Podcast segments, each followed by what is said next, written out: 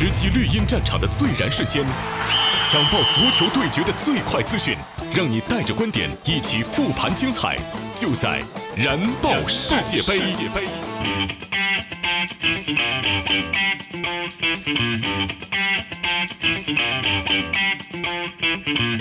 喜马拉雅的听众朋友们，早上好！您现在听到的是由百威啤酒独家冠名播出的《燃爆世界杯》，精彩世界杯，头条刷不停，回顾最燃的球赛现场，让您听到最新最热、最有话题的世界杯新闻。我是刘洋。燃点重现，世界杯淘汰赛继续进行，两场比赛都是通过点球大战才分出了胜负。其中，俄罗斯淘汰了西班牙，晋级八强。这支之前被称作是史上最弱东道主的球队，淘汰了强势的斗牛士军团。他们不仅没有跪着死，反而昂首晋级。这样坚韧的俄罗斯配得上一场胜利。俄罗斯时隔三十二年再进淘汰赛，再加上本土作战，球队上下士气正盛。本场比赛面对强势的西班牙，俄罗斯无疑是赛前不被看好的一方。从实力来看，西班牙确实强出不少。但足球从来都是圆的，它不是强者胜的游戏，而是胜者强的竞技。本场比赛，俄罗斯先丢一球，但是丢球后他们并没有慌乱，甚至情绪崩溃，依然坚持自己的打法。这种坚持收到了回报，他们在不久后便利用点球机会扳平了比分。之后呢，在西班牙传控围攻的状态下，俄罗斯将士上下齐心，在防守方面做到了密不透风。球队不少球员拼了命的跑动来补防，像戈洛文这样的球员，在七十分钟的时候跑动距离就已经达到了万米，这是什么概念？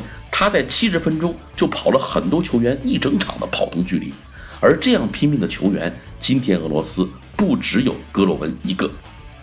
什么是战斗的民族？当一米九一的大个子中后卫库杰波夫在第八十分钟拼到抽筋儿，当戈洛文的反击当中力拼的拉莫斯和阿尔巴人仰马翻，当替补球员和现场球迷都起来欢呼为俄罗斯球员助威时，这支俄罗斯最后无论是否胜利，都已经足够伟大了。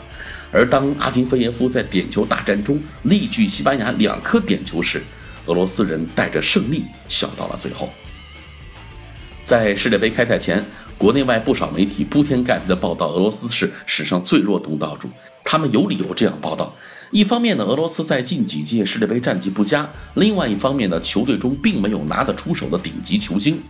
俄罗斯世界排名目前仅仅的是第七十名。那么做两个简单的对比，中国队世界排名是七十五名，仅落后了五个名次；而本届世界杯三战皆败的新军巴拿马世界排名为第五十五。还要比俄罗斯高啊！就是这样一支从来都不被看好，甚至被看衰的俄罗斯，凭借着小组赛两胜一负的成绩，锁定了一个十六强席位。而昨晚，他们用不惜体力的奔跑、众志成城的防守、不服输的精神，淘汰了斗牛士军团。无论俄罗斯能否在世界杯上更进一步，他们已经证明了自己，也惊艳了世界杯的舞台。可以肯定的是，从今年夏天以后，人们提到俄罗斯不再只想到足球流氓，人们谈起俄罗斯球星不再只知道阿尔沙文，因为他们还有令拉莫斯和皮克头疼的高中锋九八，还有进球能力一流的切雷舍夫。最重要的是，他们还有一个年仅二十二岁的格罗温，他的神奇代表着俄罗斯足球的未来。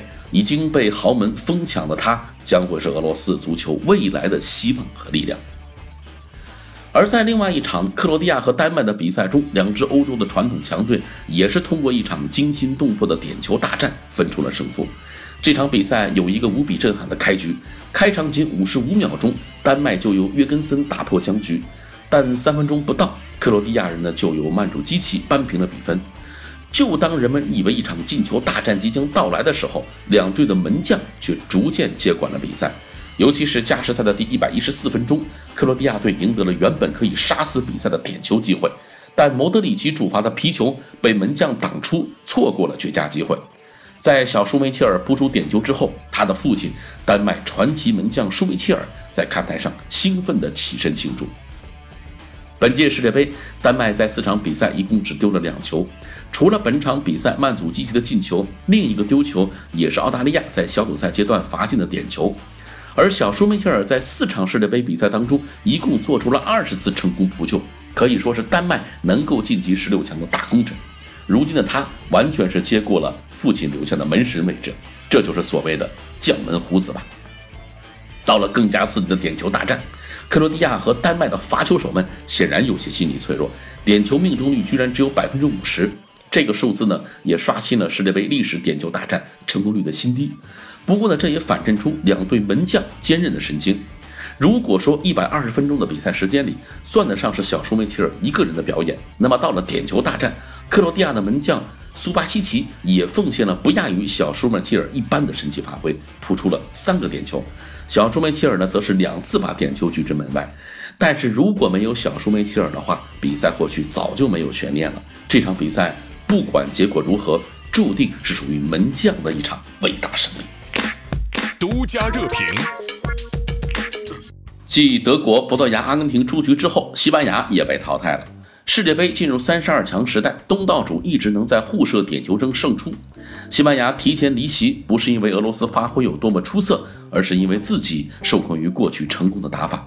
没错，是传控害了西班牙。史上从未有过如此多的球队落败而归咎于某一打法的怪事儿。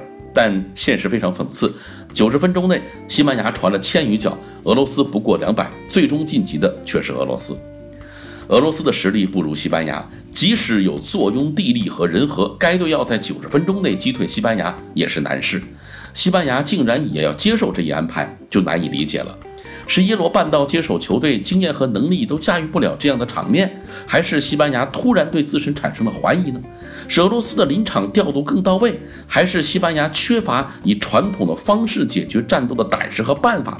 从目前来看，很有可能是最后一种情况。西班牙凭借传控行走江湖近十载，是这一打法的鼻祖。德国、阿根廷等队不过是照葫芦画瓢。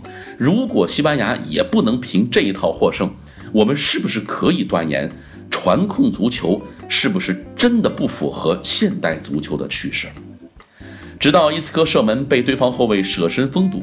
科斯塔的头锤被阿金费耶夫轻松没收，西班牙甚至没有一次射门打在门框范围之内。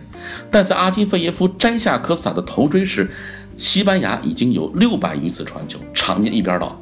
如此强势的控传，却创造不出有效的射门机会，只能怪他们自己了。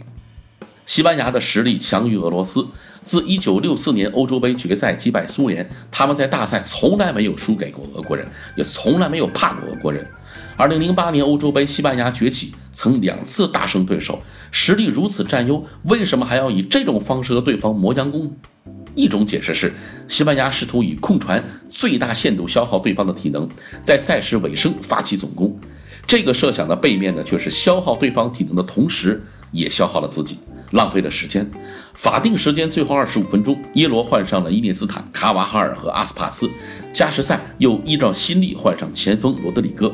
得到什么呢？只有两次射门有危险，伊涅斯塔禁区外失射，阿斯帕斯六码处附近起脚被门将扑出。西班牙不停倒脚的副作用是极大增强了俄罗斯坚持到底的决心。俄罗斯之前呢，逢西班牙必败。尤其是在2008年欧洲杯两次输的是心服口服。当时俄罗斯正迎来苏联解体后一个高峰期，他们在八强时力克荷兰，被誉为立国以来最佳发挥，一打西班牙便现了原形。但看到西班牙只在外围磨蹭却没有深入腹地的意向，防守的决心更加坚定，发挥的也是更到位。西班牙怕什么？怕反击，怕高球，怕身体对抗。俄罗斯真正有威胁的高球啊，其实也没几个，一次角球就迫使皮克禁区内触犯天条。切尔切索夫呢，也没有能够让酒吧坚持九十分钟，本是较为冒险的决定。但西班牙并没有因为对方撤下锋线支点而大举压上，反而因担心对方的快反，将阵型也改为了三后卫，让科科撤到后防协防皮克拉莫斯。撤下科斯塔之后，西班牙在俄罗斯禁区前沿更加就没有存在感了。不只是西班牙以貌似高深的传控掩盖着解锁无能，德国、阿根廷以及缺席本届大赛的荷兰都是这样。回到争议的源头，巴萨当年是为什么能让控传风行于世呢？恰是因为在把握绝对控制的基础上，敢于深入对方腹地创造机会。光是控传没有威胁，除了凸显这么做的无能，更让人看到回避对抗的胆怯。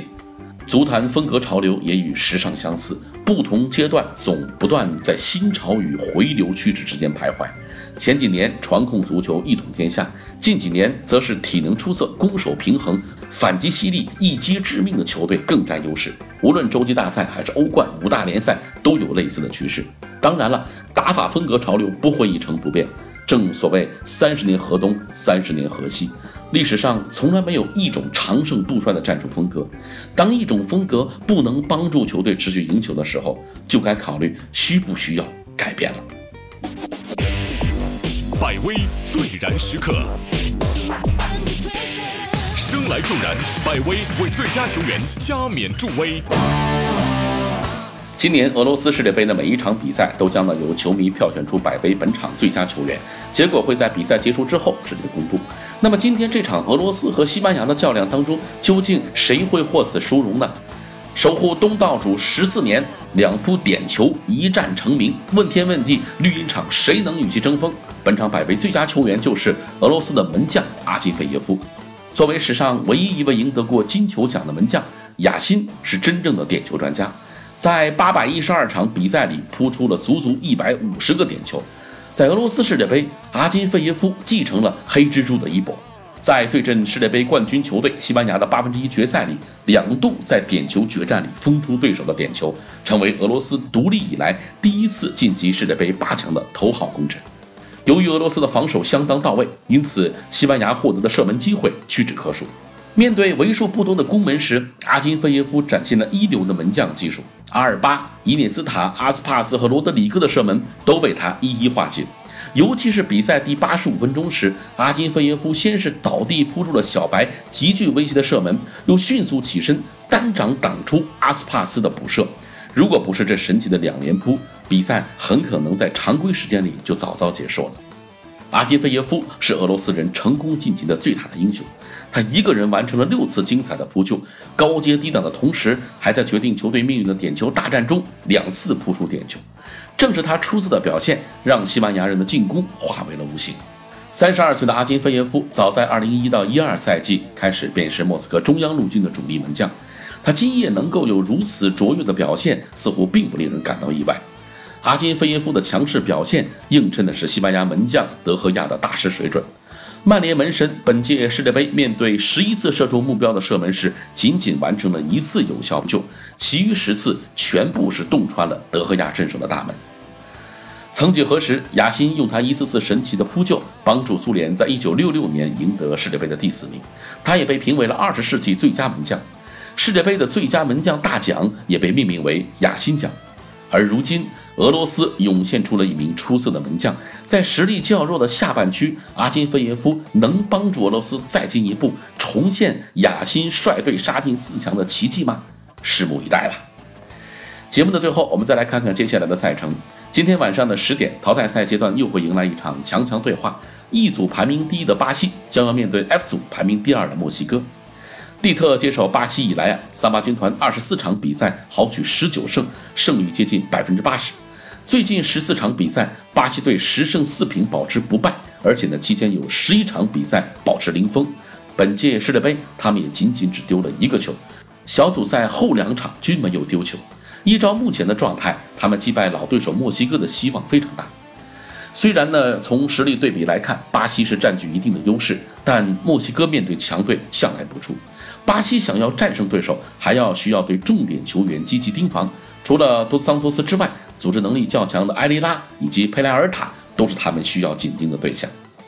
另外一场淘汰赛呢，将在明天凌晨两点开战，对阵双方是比利时和日本。在小组赛末轮与英格兰的头名之争中，除了门将库尔图瓦和中卫的博亚塔外，马丁内斯做出了九人的大轮换，孔帕尼也在比赛最后阶段出场。三场小组赛下来，比利时二十三人中的二十一人都亮相了，仅有两名替补门将没有捞到出场机会。比利时所在半区的四支球队来自四大洲，世界杯半决赛能否变为欧洲杯？啊，欧洲红魔的表现也起到了决定性的作用。日本队呢，作为目前亚洲唯一打进十六强的球队，最终幸运的凭借黄牌数压倒塞内加尔出线。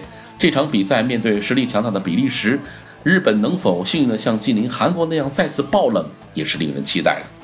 好了，咱们今天呢就聊到这里，明天早上欢迎继续收听由百威独家冠名播出的《燃爆世界杯》，我是刘洋，明天见。